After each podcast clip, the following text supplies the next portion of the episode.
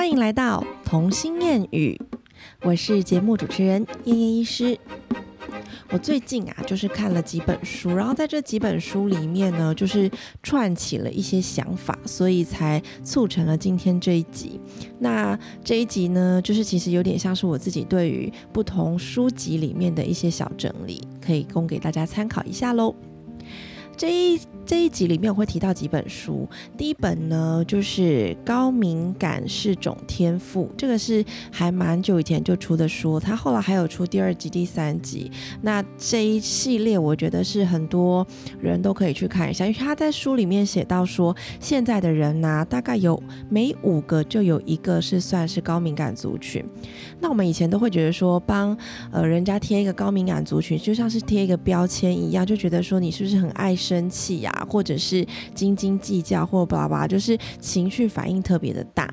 然后我一开始会接触这个，会买这本书，其实也是因为我当妈之后，我一开始都心里面觉得，嗯，我大女儿就是小 Q 本身应该是偏于高敏感这一类的，就她可以非常观察生活生活中任何的枝微末节，任何一点小变化，东西放不对的位置，他也都会有感觉。所以因此，我就想要去了解这一块人他们的心里是在想什么，所以才买了这本书。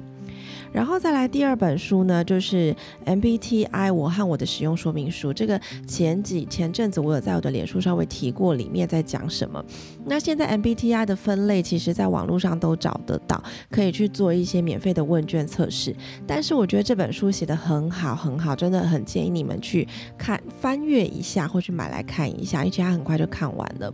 那为什么会觉得这本书很好呢？因为它其实主要不是在告诉你说，哦，你是哪一个人格。你要用什么方式？你要行事作风，或是要改变怎样，你人生会变得更好，并不是，因为它里面其实在强调，是说，虽然有做这些的分类，这有点像星座命盘，有没有？就是十二个星座或是十二生肖，在不同的生肖、不同的星座里面，都会有一些不同的取向，但是这些取向呢，在每一个人身上，它还是有可能会有不同的发展。那他在这里面呢，就稍微解释了一下他们分类的这十六项的人格特质。那这些人格特质，我去看了之后才发现说，哇，原来有一些人的想法跟我的想法不一样，是因为真的天生下人格特质就不同，我们的想法、逻辑、思考方式都是不同，所以我本来就不能，就是觉得说你为什么不了解我，或者是你为什么不能同理我，因为本来就是人原来有这么这么多的特质，然后我我跟你讲。我看完这本书，我才明白我先生的人格特质是有多么的特别，你知道吗？我把这里面的一些。那个段落的部分就截取给他看，之后他才说：“哦，我终于有人懂我。”因为他这个也是一个人格属性。那我觉得比较有趣的是，我们的确每个人没有办法单单就去区分在某一个特别的人格的象限里面。其实，像我在看这本书，我在寻找我自己的特质的时候，我就发现我的特质会出现在很多不同型别里面的一小区块，是由不同的人格特质合并。组合出来的，那只是看这本书，你会更加了解哦，为什么我过去的行事作风会是这样？为什么当时的想法会是这样？然后比较对你自己有所了解之后，就是我觉得这就有点像自我觉察。你了解了自己之后，你才知道你的未来要怎么改变啊，或者是你要怎么更挖掘自己啊，然后更安定自己。嗯，所以我觉得这本书真的蛮有参考价值的。好啦，那我先来讲一个小故事，你知道吗？就是我的特色都会从我生活的小故事去连接这些书上给我的启示。那我觉得这个方式也是我在跟大家聊天的一个很好的导入的方式，因为很多时候，我觉得我如果跟人家讲说你去看某本书，你去看什么书，你会得到很多的感触。其实当对方没有发生没有发生一些生活上的事迹的时候。他当下没有那个情绪，他当下没有那个感触，他去看这些书，当然就没有感觉。那我觉得，我如果分享我的生活上的经验，然后再套到书里面的内容去解释，你们就更能够嗯有所感触，然后有一点想法。这样，我是以这个立场出发的啦。我先来讲我为什么会很有感触的一个想法好了。首先呢，我是在这个《高敏感是一种天赋》这本书里面看到一个段落，这个段落是在讲说愤怒是一种强大的能量。为什么会这么说呢？他其实在讲说，高敏感的族群呢，他在生活中他会出现一些愤怒的情绪，但这些愤怒的情绪其实往往背后是隐藏着其他的不同的情感。但是在当下，高敏感族群的人，他比较容易会选择怎么去面对他的愤怒。这个就是我之前常常在节目上讲到的。我遇到当下有情绪的第一件事，不管是我跟队友，或者是跟我跟小孩，我当下有情绪的第一件事，我选择的是什么？逃跑，记得吗？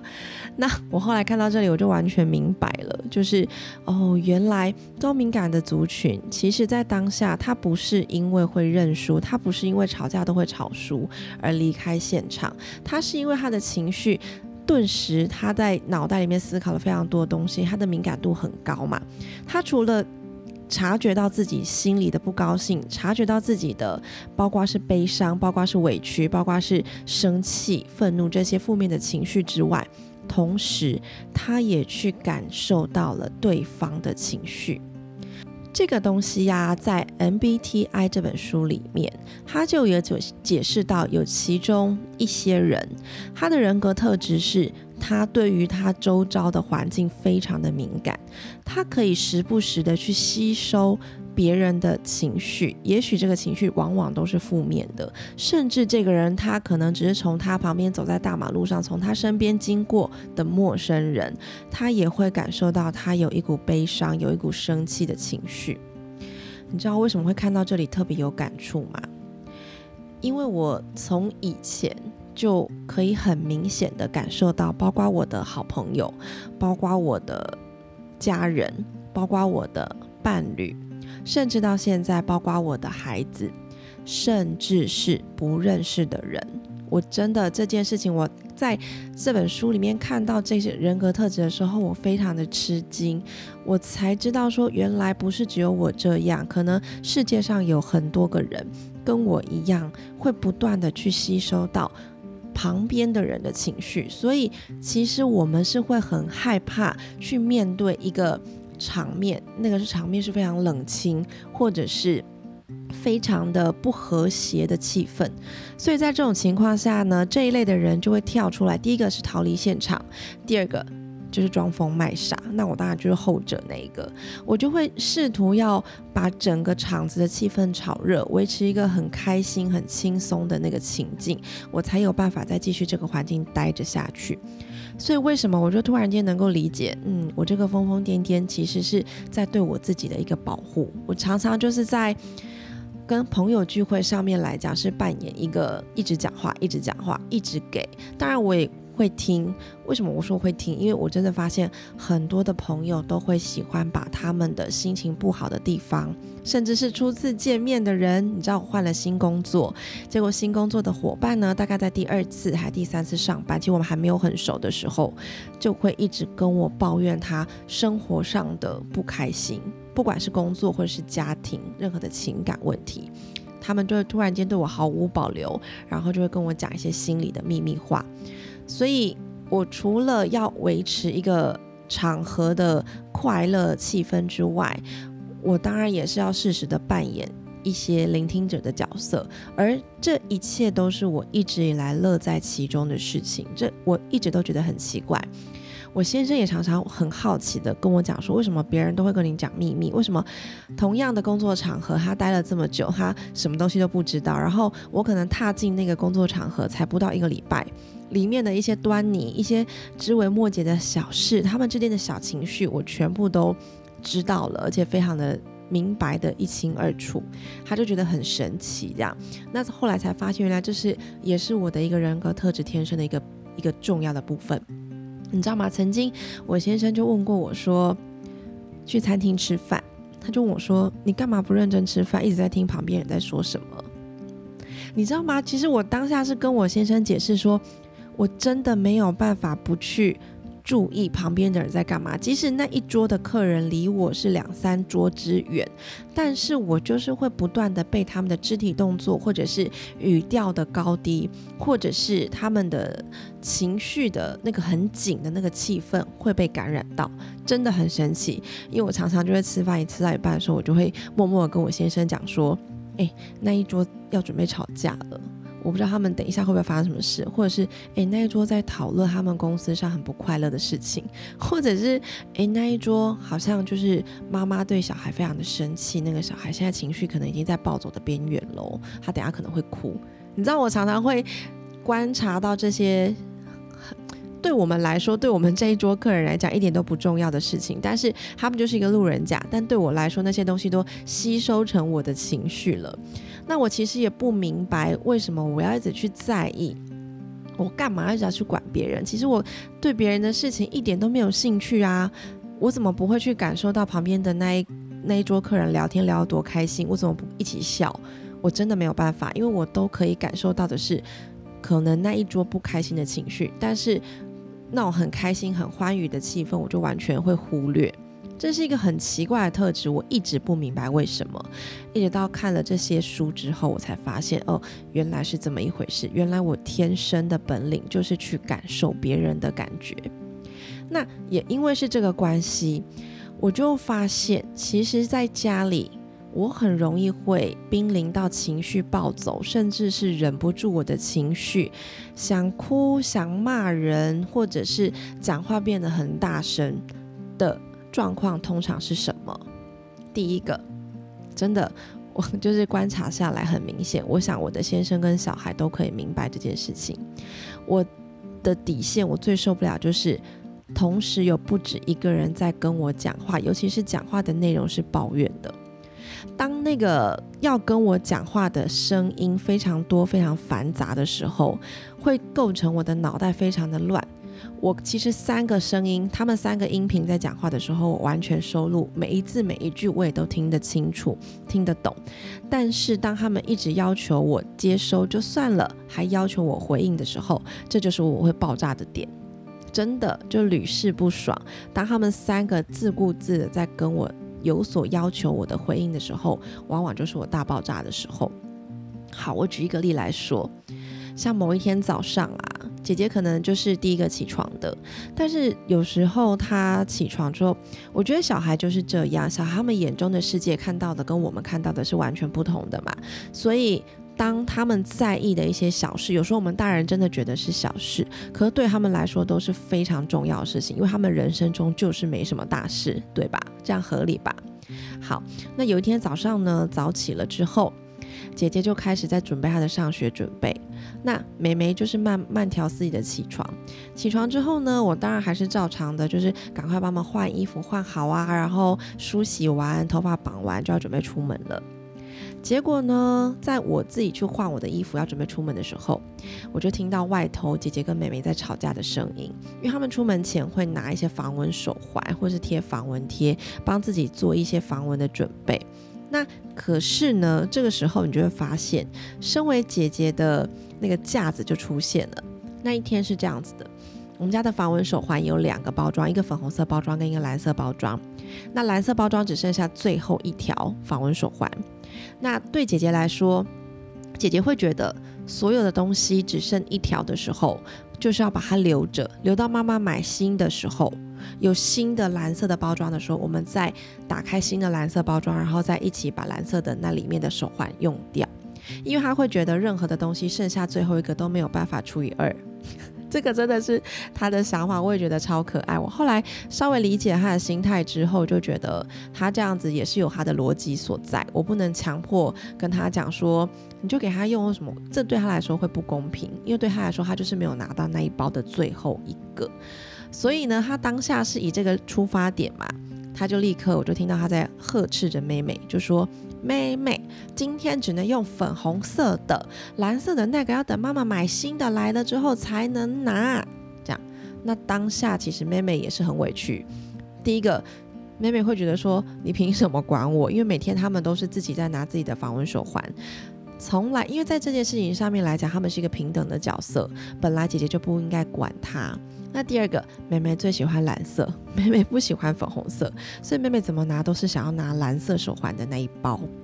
于是呢，妹妹就带着委屈，因为姐姐已经把蓝色的手环收起来了，所以她只能委屈的拿这个粉红色的手环，然后就放在桌上，她也不想戴，但是她也不哭，她就坐在那里委屈的样子。所以这个时候，我就换完衣服要出来了，我就看到两个人情绪非常的不好，我就问姐姐说发生什么事，然后姐姐就跟我解释她的想法，那个剩一个了，我有跟她讲等，妈妈买了新的时候再给她用，你知道吗？其实早上姐姐已经就是，我觉得她触碰到她的点都要很小心，所以我不能直接跟她讲说，姐姐你没有权利这样管她。所以，我当下我知道，我如果这样讲，姐姐会更火大，她会把情绪发在其他的点上。但是，以她的出发点来讲，也许她会觉得这样没有错，所以应该是要后续再慢慢调整她这个观念，而不是在当下指责她这样做的不对。所以呢，我就好好的跟他说：“嗯，谢谢你帮我维护了最后一个手环的公平，我知道你的意思了。妈妈也买了，然后他们老板在寄过来的路上，过几天应该就会到了。”那你觉得，你看妹妹现在这边很难过，我们要不要帮帮她？我就是邀请她陪伴我一起处理妹妹的情绪。不过有时候这招是完全没有用啦，因为她就是不想理妹妹的时候，她就完全不在乎她的感受嘛。好，OK，然后这时候我就让她去做她的事情，让她去把袜子穿好，去穿鞋子，去拿口罩了。那此时我就走过去跟妹妹说：“妹妹，你怎么了？”妹妹就说：“我真的很想要蓝色的那一个，我真的不想要粉红色。”我后来就跟她讲说：“你是不是因为姐姐这样子不准你用蓝色的，会有点不开心？”当然就是用同理的方法先跟她讲嘛。那后来我也让她自己去拿了最后一包那个蓝色手环，但当然这个动作就会引起姐姐的非常的不高兴。那姐姐当下也是很不高兴，说：“妈咪，为什么你就可以让她用？”那我当下其实也急着要出门，我就跟他讲说，如果今天是你要拿最后一条，我也会让你拿。其实当下我并没有把两个人的情绪都解释跟处理的非常好，因为我只知道我想要赶着出门，拜托姐妹们别再闹了。然后呢，姐姐就带着心不甘情不愿的情绪就到门口去要拿口罩，然后此一时此一刻，姐姐又开始在撸我。她就说：“为什么妹妹可以拿那一个颜色？为什么妹妹可以穿这个袜子？为什么妹妹可以拿那个口罩？你知道吗？当他情绪不对，而我没有同理到他，我没有解决到他那一件事情之后，他就会开始觉得任何事情的不开心。然后再加上有时候反反复复，这一阵子姐姐会蛮明显的在跟我。”讲说为什么他的同学都可以出国，为什么我们都不行？为什么他的同学有什么东西而我不行？这个这个议题一直都很难，我一直都还在想说要怎么样教他会比较好，因为我觉得他没有办法去同理为什么我们家的情况不是说出国就可以出国，因为我一出国我就要请很长的假，然后过一阵子我就要把班全部补回来之类的，我觉得他没有办法理解这件事情，所以我还在找一个更好的方式跟他沟通，我还在跟他讲说人生是比较不完的，这样比下去你每天都不开心，于是呢当下。在我一直被姐姐不断的轰炸、轰炸、轰炸的情况下，我的那个想逃跑的心又来了。你知道，高敏感人就非常害怕那个战场，因为我知道我下一秒可能再因为他的轰炸，我就要爆发了。那其实我为什么很害怕我生气这件事情？为什么我想要逃离战场这件事情？是因为每一次的愤怒，每一次的发脾气，都让我心里更难受。我难受的点不是因为我真的生气，第一个是因为我生气了之后，我会觉得这不是我要的教育方式。我生气了，孩子害怕了，我们亲子关系可能又有点裂痕，我要花时间去修补。所以当下我第一个脑袋闪过去的事情是，我要生气了，我不想要造成亲子的裂痕，所以我想逃跑。第二个情绪是，我知道我任何的情绪爆发都会引起。孩子们情绪的不稳定，因为其实我们呃有一本书嘛，就叫做《女儿是吸收妈妈的情绪长大的》，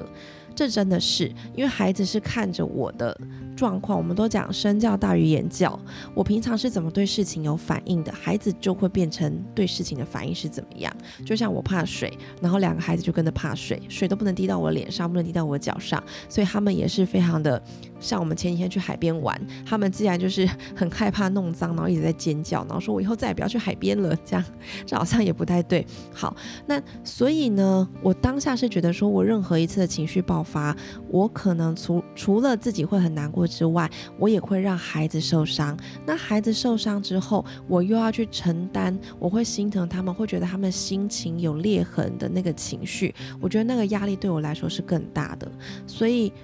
有时候我真的是会想要立刻逃离那个现场，当我没有办法处理的时候，就像是高敏感是有天赋。这里面有讲到一句话，他说：“内心突然产生的愤怒背后，往往隐藏了许多其他情感。”没错啊，就是我当下很害怕我会爆发我的脾气，是因为我后面有很多的想法一直在脑袋转着。可是，在当下我已经不想要再接触这些刺激的情况下，孩子根本就不知道嘛。那我自己没有安定下来，就变得孩子还一直在纠结在他的点。他们本来就会在他们的点一直打转。如果我没有去同理他，我没有去接纳他，我没有去接住他的情绪，他就会像一个陀螺一样一直转，一直转，一直转，然后一直挖他心里过不去的那个坎。所以此一时此刻，我就真的忍不住了。你我也逃不了嘛，因为我就是要大家去上课嘛。我如果逃起来躲起来了，他上课就迟到了。我心里也一想到这个，我就觉得不行，我要立刻解决。你们先去上课，回来再讲。于是我当下就有点爆发了，我就跟他讲说：“姐姐，你最近是怎么回事？你为什么什么东西都要一直比较？”哇塞，我一连串讲出了很容易刺伤他的心灵，而且吓到他的话。我现在。好啦，我这一集就是在自我反省，我 我就觉得我当下因为情绪自己没有处理好，所以变成是一个嗯，完全跟自己理想中的妈妈呈现相反的一个状况，所以我现在在深刻自我反省，下次我应该要怎么处理会比较好？我应该要向队友求救，请他去送小孩，或者是，但是我又舍不得。不去送小孩，你知道吗？其实我觉得每天接送他们在那个路途上的这段开车的时光是非常美好的。他们可能会一路唱着歌，或者是跟我分享他们在路上看到的一切。那一切对我来说是很重要的亲子关系。好，那因为这样自己割舍不下，我又一定要载他们去上课，所以造成自己的情绪爆发。这怪谁嘞？还不是得怪我自己，是不是？好，那我当下其实就对他讲了，在我看来就蛮重的一些话。我其实有点吓到他，但是姐姐其实我觉得相处都五年了嘛，她应该也知道我的行为模式，所以她每次对我这样子情绪大声了之后，或者是讲一些不好听的话，她现在的做法已经不是哭了，她反而会是过来牵牵我的手，然后抱着我，她也不讲话，因为她知道我冷静下来会好好的跟她讲话，她知道她不需要过多的解释，因为她知道妈妈当下一定是。呃，不够冷静，或者是需要休息，所以呢，我就看到这个孩子的做法，他就是先低头把他的鞋子穿好，然后就不说话了。接着呢，我就继续开我的门，要走出去，要去停车场，要去开车。然后姐姐就过来，一直牵着我的手，然后就说：“妈咪，我在这里。”之后就再也没讲话了。你知道吗？你知道当这个孩子他已经学会了。去承接我的情绪，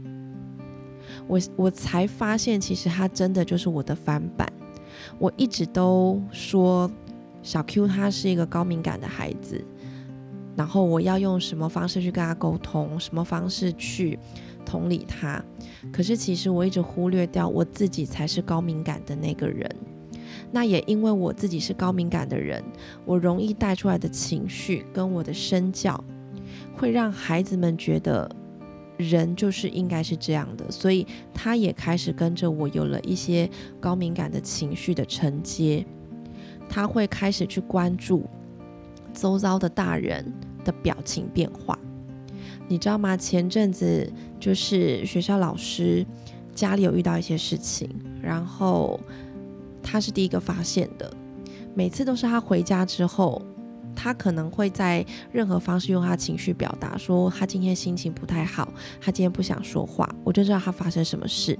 但往往这些事情没有发生在他自己身上。比如说，他就跟我说，他发现老师今天心情不好，老师今天笑容很少，或者是老师今天偷偷的擦眼泪。然后在此情况下，我就会跟他再三确认说，我要不要去跟老师聊聊他，安抚他之类的。然后他就会说，老师可能需要，或是告诉我说，老师现在需要安静。你知道吗？一个五岁的孩子，他已经可以很明显的去察觉到他周边的人的情绪，而且这些都是负面的情绪。我再再的看下来，我就觉得他是在走我的路诶。这一切是我经历过的事情，而且我曾经也为此而感到困惑。为什么我要一直去感受到旁边的那些人的？而且我干嘛去把他们吸收成我自己的能量？但是这些事情都发生在我孩子身上了。我现在才发现，我看了这些书之后才发现。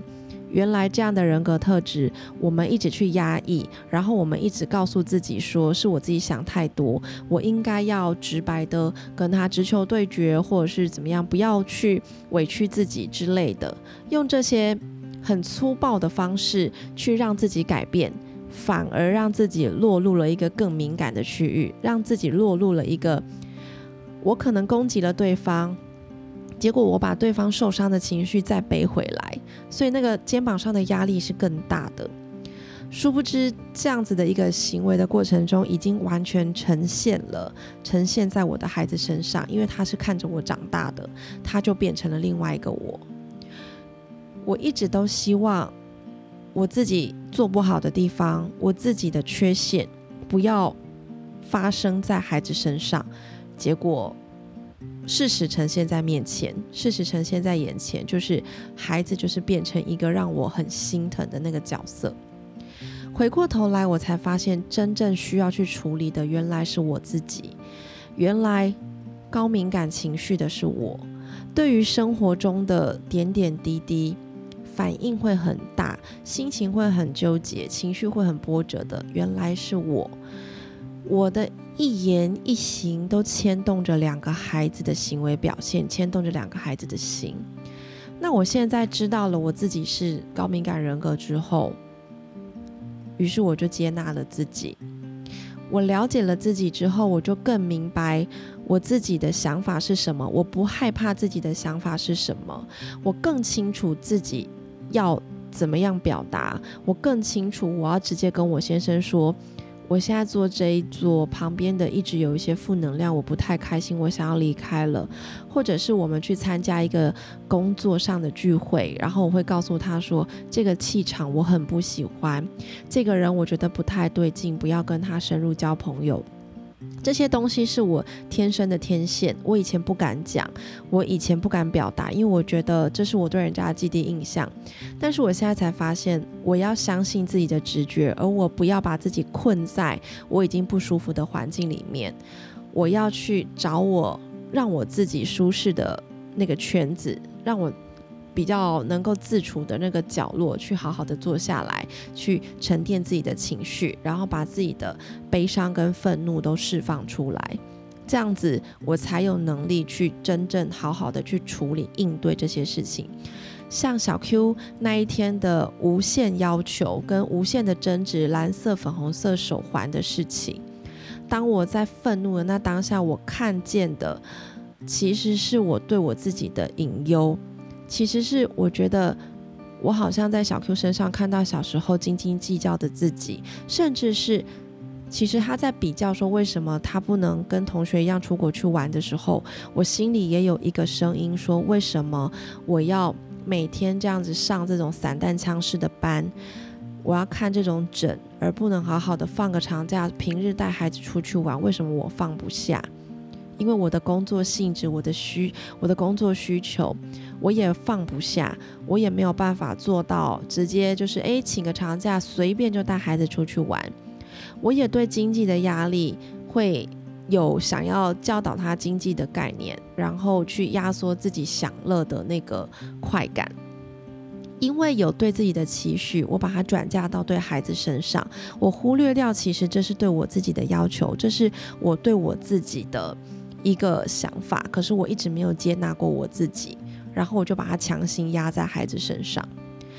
结果呢，造成的是孩子表现出来的，反而让我看见我自己看得更清楚，而且让我更心疼他们。真的，我觉得这一集我我其实。我觉得讲话有点在像转圈圈一样，可是我真的很想跟你们表达我现在对自己的困惑。我现在发现自己原来在做的一些，嗯，想要给他们的观念跟教养，是我自己都还没有达成的。然后我就想要让孩子变成那样，当然这中间会有很大的 gap，无法成就我自己嘛，对吧？所以我一直在寻求的是一个。安定自我，去了解自我，自我觉察之后，才能够实际应用在对孩子身上，才能成为一个更情绪稳定、更优雅的妈妈。所以我一直在做的就是这一块寻找自我的过程，然后跟你们大家分享。我不知道有多少人会跟我有一样的困惑。那我希望透过我今天这一集的分析，